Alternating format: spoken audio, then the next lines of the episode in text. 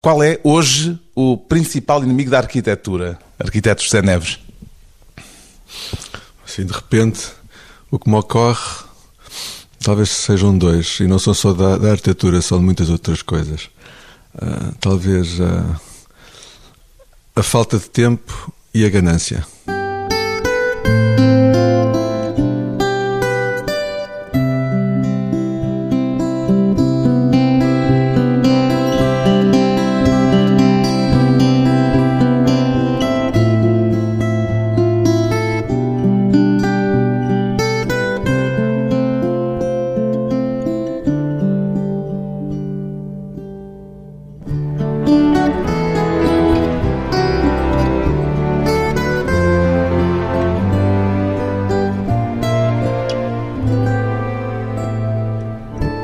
José Neves, 52 anos, arquiteto, prefere projetar de raiz ou recuperar, adaptar uma obra pré-existente, arquiteto José Neves?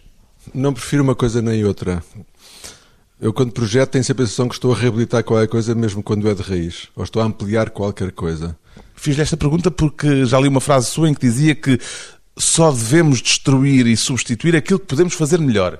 Para isso é uma questão de sensatez, não é? Não vamos destruir aquilo que faz, para fazer pior. Mas como é que se avalia que o que vem a seguir há de ser melhor do que aquilo que está construído?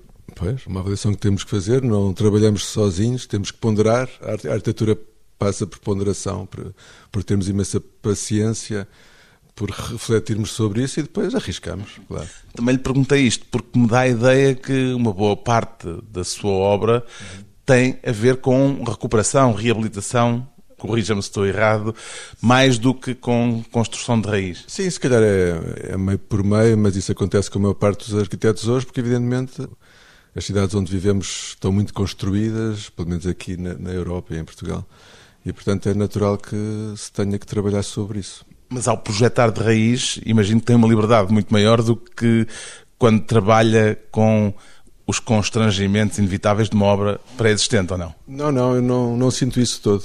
Não sinto isso todo, porque como estava a dizer há bocadinho, eu quando projeto de raiz sinto sempre que estou a reabilitar alguma coisa. Porque o que se passa é isto, é que... Há o espaço envolvente. Quer dizer, o problema crucial, acho, para quem faz qualquer coisa é a relação entre o, o, as partes e o todo, para quem quer que seja. E no nosso caso, isto é uma evidência, quer dizer, quer queiramos, quer não, as partes não somos nós que as fazemos todas. Ou seja, há imensas partes que já lá estavam, há imensas partes que vão estar e que Há topografia, há tudo o resto. A topografia para começar, as circunstâncias, aquilo que chamamos as circunstâncias, não é? Nós estamos sempre a trabalhar com, não só com e para vivos, mas também para mortos e para aqueles que vão nascer a seguir. E, portanto, isso não, não se põe assim. A liberdade para nós não é a liberdade, se calhar, para outras disciplinas que se aproximam. Porque, repare, para nós as condicionantes, as limitações, são isso que fazem a nossa liberdade. É transformá-las em, em, dados, em estímulos e não pensar nelas como obstáculos ou empecilhos, ou, ou empecilhos à liberdade. Isso não, não é bem assim a arquitetura. É engraçado que me diga isso, porque o poeta Manuel António Pina costumava dizer que não há nada de mais libertador do que um bom constrangimento. Imagino que subscreve esta máxima. Pois, quer dizer, há bons constrangimentos que não são nada bons, não são de todos os constrangimentos, atenção. Um bom constrangimento, dizia ele. Claro, claro. Sim, somos nós que fazemos deles bons, muitas vezes, ou maus. Pois bem, o arquiteto José Neves foi o vencedor do Prémio da Associação Internacional de Críticos de Arte pelo projeto que permitiu a reabertura da mais antiga sala de cinema em Portugal, o Cinema Ideal, na Rua do Loreto.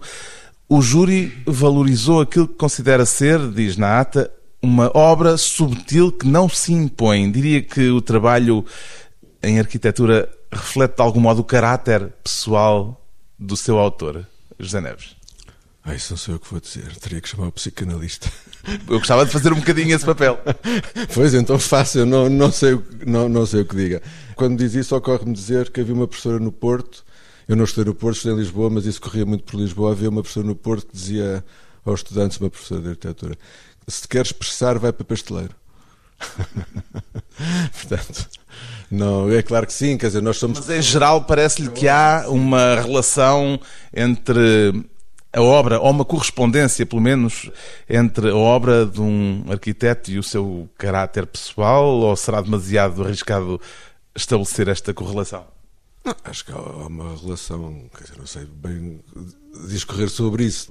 Isso é um, um não o preocupa este assunto? Não me ocupa, mas de qualquer modo é claro que há sempre uma relação entre o trabalho que se faz e a pessoa que se é, não pode deixar de haver, não é? E que relação é que há entre si e o seu trabalho, nesse sentido? Relação como? Essa correlação entre o seu caráter, a sua, caráter. Eh, e a, a obra que faz, que projeta? Não faço ideia. não faço ideia. A ideia de conceber o cinema ideal com aquele traço subtil, como o júri destacou, foi uma ideia sua? Um pedido do dono da obra? Ou uma imposição daquele lugar específico e daquilo que envolve o ideal? Pois, quer dizer, essa palavra subtil é do júri. Portanto, é um... Reconhece-se nela? Sim, é um, é um projeto discreto, acho que sim, que não podia deixar de ser ali. É uma situação muito particular para um cinema. Não sei se conhece, já lá esteve. Claro que conheço. Foi um projeto muitíssimo difícil de fazer, posso dizer isso, porque, para já pela dimensão. A dimensão da entrada, a dimensão do, do foyer, a dimensão de. Por ser tudo muito pequeno. Tudo pequeníssimo, não é? O pé direito, os constrangimentos eram enormes, não é? E, a, e o que se passou ali foi tentar ultrapassar esses constrangimentos para que não se sentissem.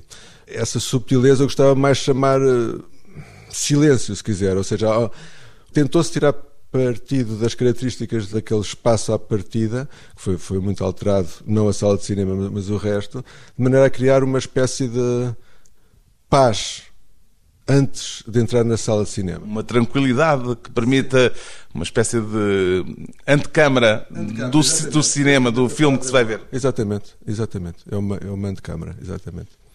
Quando sobe do Largo Camões para a Rua de Loreto e passa à porta do Ideal, sente aquilo como seu?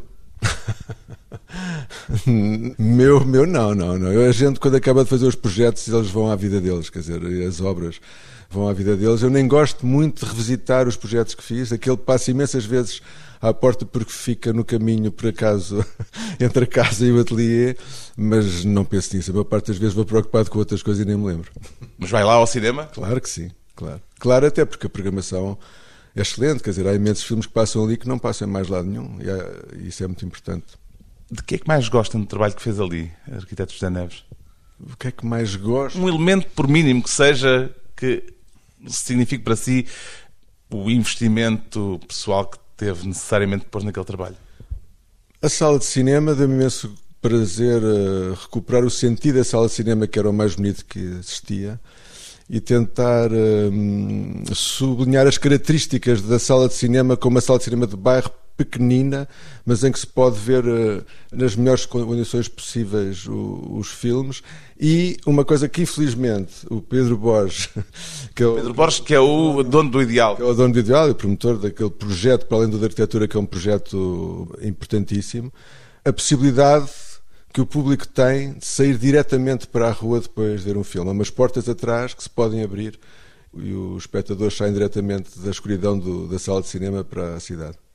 O facto do arquiteto José Neves ser um cinéfilo facilitou-lhe o trabalho na recuperação desta sala de cinema histórica ou é, no fundo, uma particularidade biográfica irrelevante neste contexto? Irrelevante não será nem em relação ao projeto de cinema ideal, nem em relação a outro qualquer, não é? Como dizia ainda há bocadinho, agora isso é, é bom para responder ainda há bocadinho, é claro que esse meu gosto pelo cinema tem que de alguma maneira estar no trabalho que faço, é inevitável, não é? Aliás, há muitos filmes que vejo que me dão vontade de fazer coisas a seguir imediatamente. Naquele caso, de uma responsabilidade acrescida, não é? De ser fiel a este amor que eu tenho, que pode ser assim, que é muito forte pelo cinema, e, portanto, de fazer com que se pudesse ver cinema na cidade nas melhores condições que fossem possíveis. Qual foi o primeiro filme que viu no Ideal, lembra-se? Lembro, foi A Desaparecida, foi uma espécie de... Começou logo com, com um clássico do John Ford.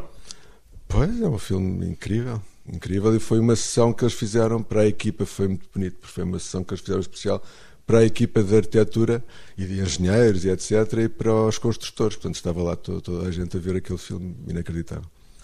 O cinema português parece-lhe útil enquanto catálogo de arquitetura, de algum modo? Catálogo de arquitetura. Vou explicar porque é que lhe faço esta pergunta. Por causa daquele ciclo de cinema e de debates em que esteve envolvido, intitulado O Lugar dos Ricos e dos Pobres no Cinema e na Arquitetura em Portugal. Sim, sim, sim.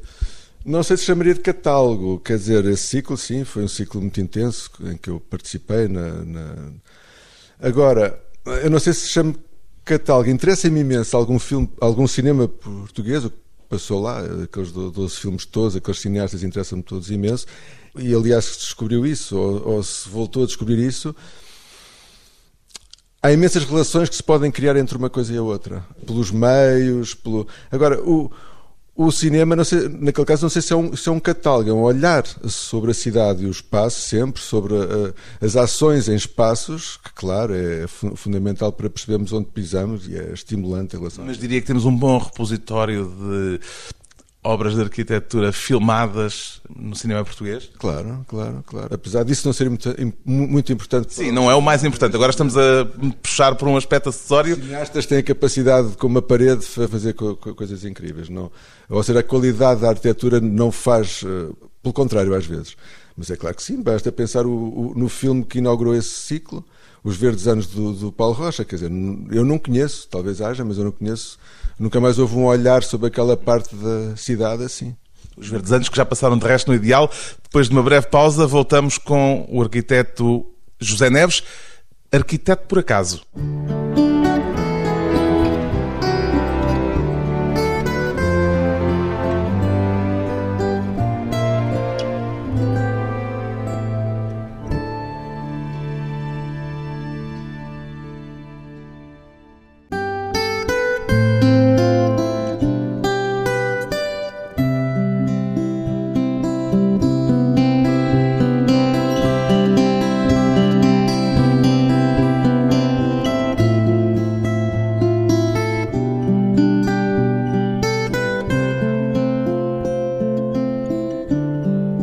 Regressa à conversa com o arquiteto José Neves, o vencedor do prémio da Associação Internacional dos Críticos de Arte, execuo com a artista plástica Ana Jota, por causa da intervenção no cinema ideal. Se não fosse arquiteto, o que é que se imagina a fazer, José Neves?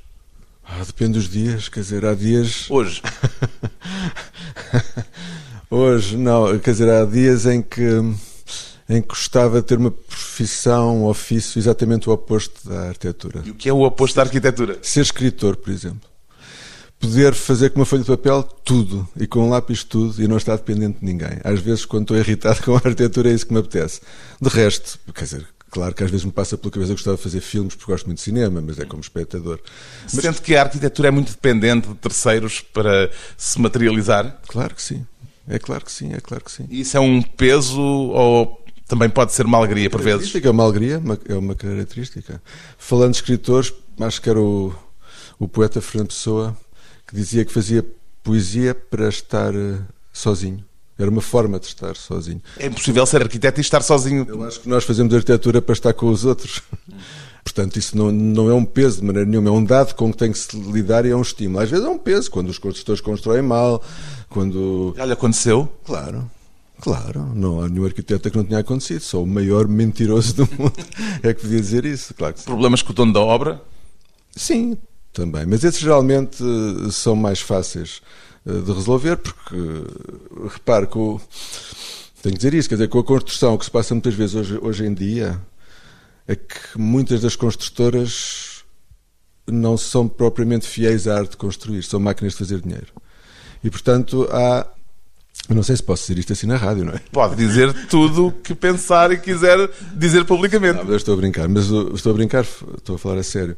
E o que acontece é que muitas vezes quando isso acontece, isso tem a ver com a primeira pergunta que me fez, os interesses e os objetivos são antagónicos. Quer dizer, uma coisa é querer fazer bem feito, outra coisa é querer ganhar o mais dinheiro possível à custa de uma coisa qualquer que se faz.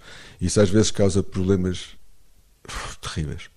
E o arquiteto. Para nós, agora deixe-me dizer, porque então, quando se trata de, de, obras públicas, não são terríveis para nós, são problemas são cívicos, quer dizer, são problemas que têm a ver com a sociedade em geral e com a comunidade. Não é? Até porque há uma permanência, uma durabilidade na arquitetura que depois perpetua o erro, claro, se houver erro, claro, por muito tempo. Claro, claro, claro. Já basta aqueles que a gente faz, quer dizer, claro que perpetua, custa imenso dinheiro porque tem que se refazer coisas e porque é um ato de barbárie, não é? A arquitetura para si começou no desenho. O gosto pela arquitetura? Digo, o facto de ser arquiteto hoje advém do facto de o desenho ter sido para si uma forma de expressão importante, tanto quanto percebi. Sim, quer dizer, a maior parte dos meus colegas com a minha idade acho que foram, não sei se isso, dizer, sei que não se passa hoje, mas nós íamos para a arquitetura porque gostávamos de desenhar. Era uma maneira assim, acabámos de desenhar, vamos estudar, vamos fazer o quê, onde é que se desenha, depois podia ser para Belas No seu caso, o que é que o desviou das Belas Artes? Sei que esteve ali, vai, não vai? Vai, quer dizer, eu já disse isso algumas vezes. No meu caso, acho que foi mesmo por razões afetivas. Já li que estava na fila para se inscrever sim, em Belas Artes. Sim, estava, estava, estava, estava. Foi o acaso a intervir? Não foi o acaso, não. Foi mesmo relações afetivas. Estavam amigos do outro lado e eu pensei, olha, que quero estar com eles. Como não havia, não sentia em mim uma missão de ser uma, uma coisa ou outra. E depois logo se via. E aconteceu, e depois as coisas foram acontecendo. Portanto, não é o, o chama, a chamada vocação à nascença. Não, acho que não. não sei, nem, nem sei se há vocações à Se calhar não há. Talvez haja, assim, para uns génios, talvez o Frank Lloyd Wright tivesse, o Mozart. Não, não para mim.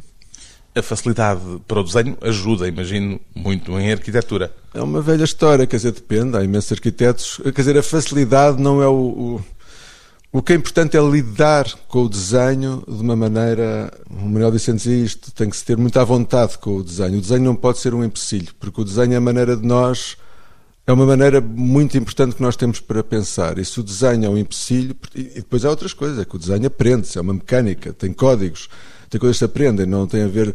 Quer dizer, o jeito para o desenho é uma coisa que se diz, mas muitas vezes não, não tem sentido nenhum. Aprende-se. Há imensíssimos arquitetos que não terão aquilo que as pessoas normalmente chamam de jeito para o desenho, mas utilizam o desenho eh, de uma maneira eh, que lhes serve perfeitamente. Mas no seu caso tinha jeito para o desenho? Gostava de desenhar, gostava Desde de pequeno? Sim, sim, claro.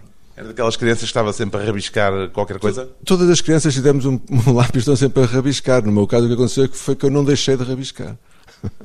Sonhava ser pintor ou ficava-se pelo desenho quando pensou ir para Belas Artes, por exemplo?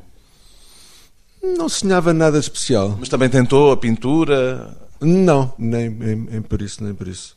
O máximo que tentei com a pintura foi casar com uma pintora. Trabalhou em ateliês de outros arquitetos sim, sim, ou começou logo por um ateliê próprio? Não. Mas começou muito cedo no, com um ateliê. Sim, mas trabalhava, quer dizer, era o costume, era, era é uma velha história, não é? Trabalha-se com pessoas, com mestres, e vai-se vai trabalhando e a dada altura. Comecei cedo, sim, relativamente, com 20 e tal anos, mas, mas era costume. Vida Ainda começou a trabalhar. Eh, no período em que estava a estudar? Estava na escola, sim. Havia isso acontecia também com imensos colegas, porque nós tínhamos aulas de manhã ou à tarde e depois, e até porque precisava de dinheiro. Também foi dar aulas? Foi isso, comecei quase imediatamente depois de ter acabado o curso. Fui convidado para dar aulas na Faculdade de Arquitetura. Como é que viveu nesse período as suas relações mestre-aprendiz na idade de formação? Não eram de mestre-aprendiz, eram um tipo um bocadinho mais velho. Aliás, eu comecei a dar aulas à noite, os meus alunos eram todos mais velhos que eu. e não era uma relação de mestre-aprendiz, era uma relação de alguém que estava ali ao lado e que tentava, tentava dar uma mão. Eu, por acaso, até estava a pensar ao contrário, nos seus mestres ah. e no arquiteto José Neves como aprendiz. Viveu enquanto, também isso? Enquanto estava na escola? Pois, e, e quando foi para os ateliês? Claro, então, claro. Tive imensa sorte com pessoas que tive a sorte de conhecer e de trabalhar. E entrou na profissão como discípulo, digamos assim, ou com aquela vontade de, de romper com os exemplos que tinha à sua volta? Não sei se são vontades que a gente tem de romper ou de seguir. As coisas vão acontecendo, percebe? Porque nós, arquitetos, dão-nos um problema para resolver. E depois ficamos tão embrenhados a resolver o problema que não nos ocupamos muito a pensar se estamos a romper com alguma coisa. Não, não, não tinha vontade nenhuma de romper, pelo contrário. Se calhar às vezes até copiei algumas coisas, só se copia aquilo que se ama, e isso aconteceu-me sem dúvida. E segui, foi, foi, foi, natural, quer dizer, não tem grande história, não era grande. Era o que acontecia, sabe? Isto não era comigo, era acontecia com toda a gente assim. Quem é que diria que são os seus mestres? Os mestres porque eu passei? Pois. Um deles, sem, sem dúvida, foi o arquiteto Duarte Cabral de Mel, que tinha sido meu professor no segundo ano da escola. Foi ele que me fez, aliás, ficar na escola se eu não tivesse estado com ele na escola, tinha-me ido embora, porque eu não tinha gostado nada de estar no primeiro ano. E gostou da escola depois disso? Tive a sorte de encontrar pessoas pelo caminho, alguns professores que foram muito importantes para mim. Ele, em primeiro lugar, fez uma espécie de mestre de exportador que me fez perceber que podia passar uma vida inteira a fazer arquitetura e podia confundir o brincar com o trabalhar e podia uma, uma, série de coisas. O pensar com o trabalhar, com o trabalhar em arquitetura. Ainda continua a brincar ao trabalhar? É isso que eu tento fazer sempre. Brincar num certo sentido, não é? Claro, não, num sentido lúdico, de encontrar eh, um aspecto não, feliz sério. naquilo que faz. Num sentido muito, muito sério.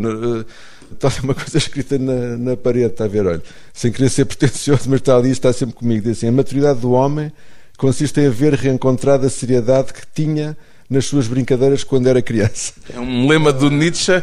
Pois é dele, mas podia ser, sei lá, de qualquer, uma frase que estimula e que eu gostava imenso, e acho que toda a gente gostaria imenso de não ter que dividir o trabalho e o lazer, não é?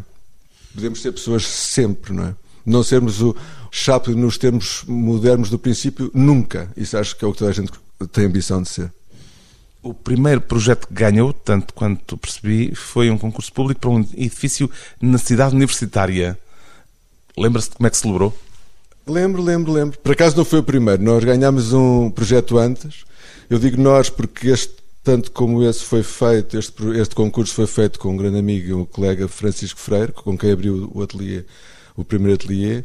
E o primeiro foi o Mercado Levante de Almada. Foi um pequeno, um pequeno, por acaso não era muito pequeno, mas fomos convidados para isso como jovens arquitetos e ganhámos, mas nunca foi feito.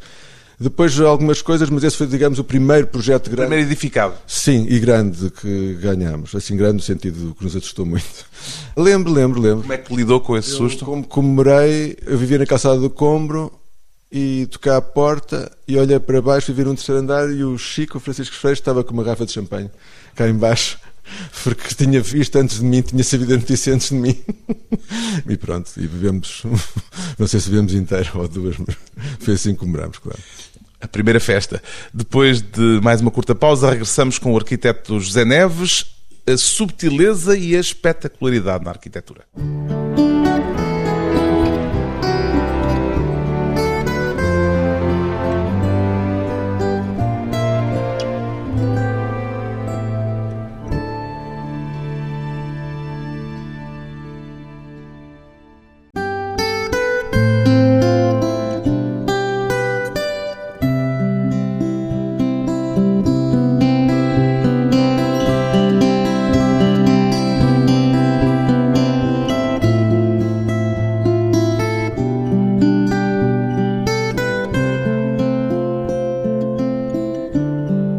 Convidado hoje para a conversa pessoal e transmissível o arquiteto José Neves, qual é a sua cidade preferida, José Neves? Consegue identificá-la? Não, não, não, não consigo. Quer dizer, tenho, tenho imensas. A pergunta diz respeito ao aspecto eh, urbanístico e arquitetónico. Não, porque, repara, as cidades são todas muito diferentes umas das outras e revelam coisas muito diferentes. Quer dizer, eu não posso comparar uma cidade italiana, que são todas belíssimas, com Amsterdão, porque revelam coisas diferentes, formas de organização do espaço diferentes, formas de organização política diferentes, uma é mais igualitária, a outra demonstra todos os contrastes que há, que são coisas completamente diferentes e igualmente encantadoras.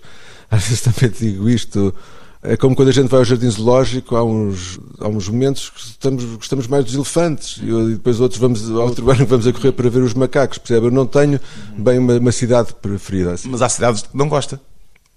Há cidades que estão maltratadas sobretudo é isso. Porque... Isto era para lhe perguntar o que é que o faz gostar mais ou menos de uma cidade. O que me faz gostar mais numa cidade, deixa-me ver se o que ocorre, quer dizer, é que há dois aspectos de uma cidade, isso para nós arquitetos são muito evidentes. Uma tem a ver com a cidade enquanto, eu vou dizer assim, enquanto, enquanto corpo. Há cidades inacreditáveis, por exemplo, Veneza, que é uma cidade, quer dizer, podemos falar sobre isso, não é só que hoje em dia é um cadáver belíssimo, mas aquilo que é vida na cidade, que talvez seja o que me interessa mais nas, nas cidades, porque nos interessa isso, em Veneza é tenebroso, não existe. E se não nos pusermos a pau em Lisboa, vai acontecer uma coisa parecida, pelo menos durante os tempos.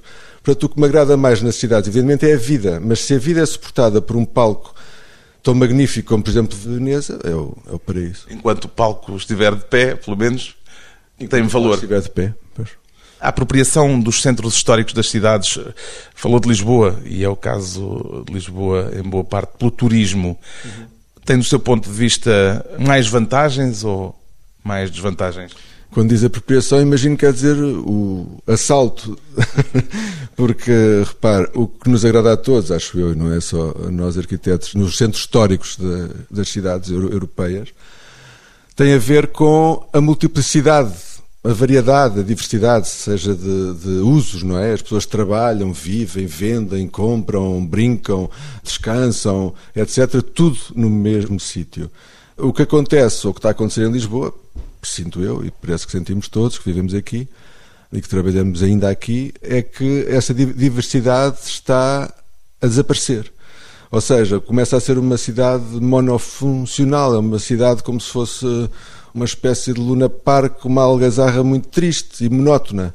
Isso não me agrada todo. Quer dizer, se o caminho é esse, não me agrada a mim, nem as pessoas que querem viver aqui. Se calhar agradará alguém que quer vir festejar qualquer coisa durante os tempos ou ver um cadáver bonito mas uh, não é isso que nós podemos esperar de uma cidade. É... Preocupa o, o, fenómeno da chamada gentrificação?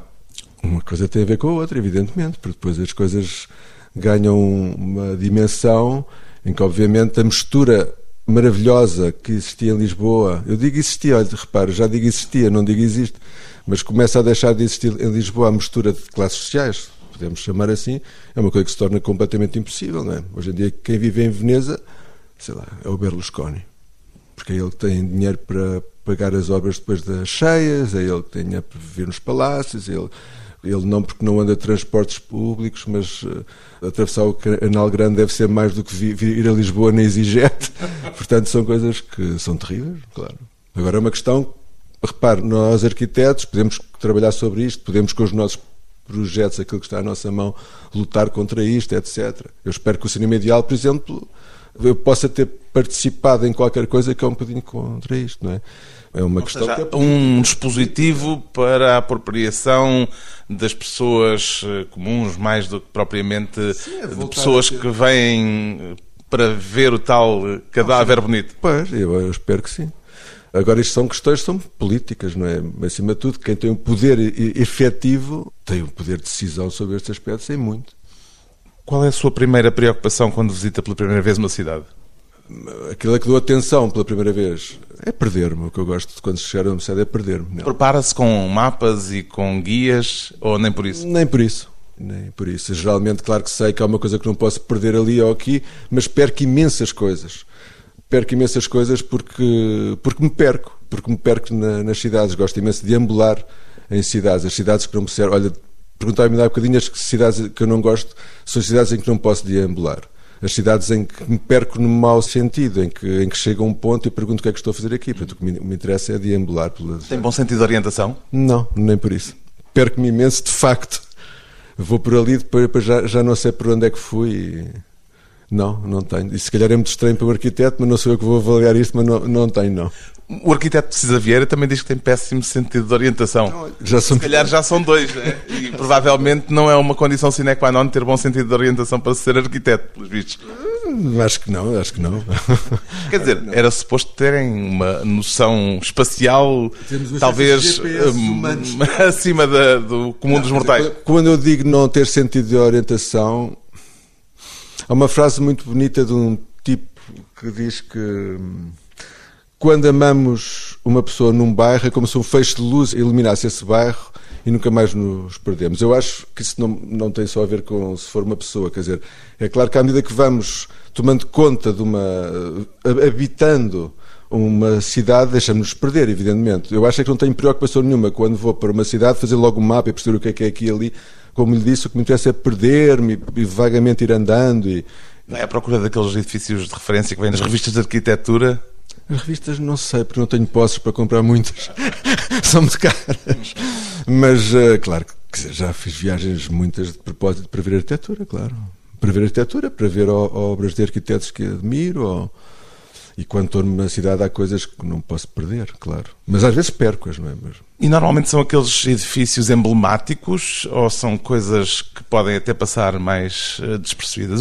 Onde quero chegar é aquela noção de espetacularidade na arquitetura que hoje está muito presente e que, pelo que conheço e pelo que li agora, a seu respeito, me parece estar nos seus antípodas. Não, não, não está, não. Isso é, isso é falso. Interpretei mal, pronto. Então corrija-me, por não, favor. Não, não, não. A questão é essa, que a espetacularidade, quer dizer, eu gosto de cinema, portanto, eu gosto de espetáculos, percebe? E é claro que o espetáculo sempre esteve associado às cidades e à, e à arquitetura. Há momentos, há momentos, há lugares. O que acontece, e parece que é isso que se está a referir, é que há uma espécie de ideia que hoje a arquitetura tem que ter corninhos, ou tem que ter bigodes, ou tem que exibir grandes façanhas do que quer que seja, não sei o quê. E é que Frank Gehry em Bilbao. Franqueira é um caso, já lá vamos, não, não é assim uma coisa que se possa resumir tão facilmente, porque ele é um arquiteto, de facto, é um excelente arquiteto. O que eu penso é que há lugar para tudo.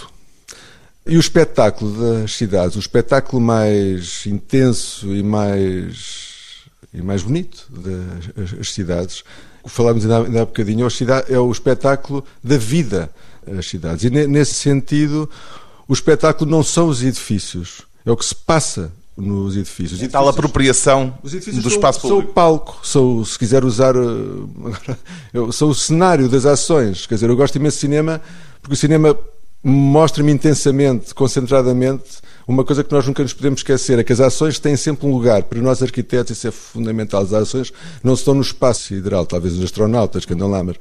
E, portanto, essa ideia de espetáculo é claro que há situações na cidade que são de festa e de Agora, as cidades, a maior parte das cidades, quando falava em subtileza, quer dizer, quando eu dizia ainda há pouco que me perdia nas cidades, grande parte das vezes estou distraído, de facto. Estou distraído, depois reparo numa coisa, depois volto atrás, mas estou distraído a olhar para as pessoas, se calhar olhar para como é que as pessoas eh, são, como é que as pessoas eh, me olham, como é que. Portanto, o espetáculo é isso, não é? E sento numa esplanada, que é a plateia das cidades, para ver o espetáculo. O seu caderninho para desenhar? Muitas vezes, sim. Muitas vezes sim, claro. Qual é a sua obra de paz se orgulha, arquiteto José Neves? não me orgulho de nenhuma, quer dizer, é uma coisa que eu não consigo. Sabe o que é? Que a gente depois vai ver as obras e começa a ver os problemas que ela tem, fica à espera de espero que na próxima consiga. Quer corrigir depois. Pois, quer dizer, não, não, o orgulho não é propriamente isso. Autorretrato falado de um arquiteto que privilegia o traço subtil e uma arquitetura discreta. A Associação Internacional de Críticos de Arte premiou José Neves pelo projeto de recuperação do cinema ideal em Lisboa, o cinema mais antigo do país.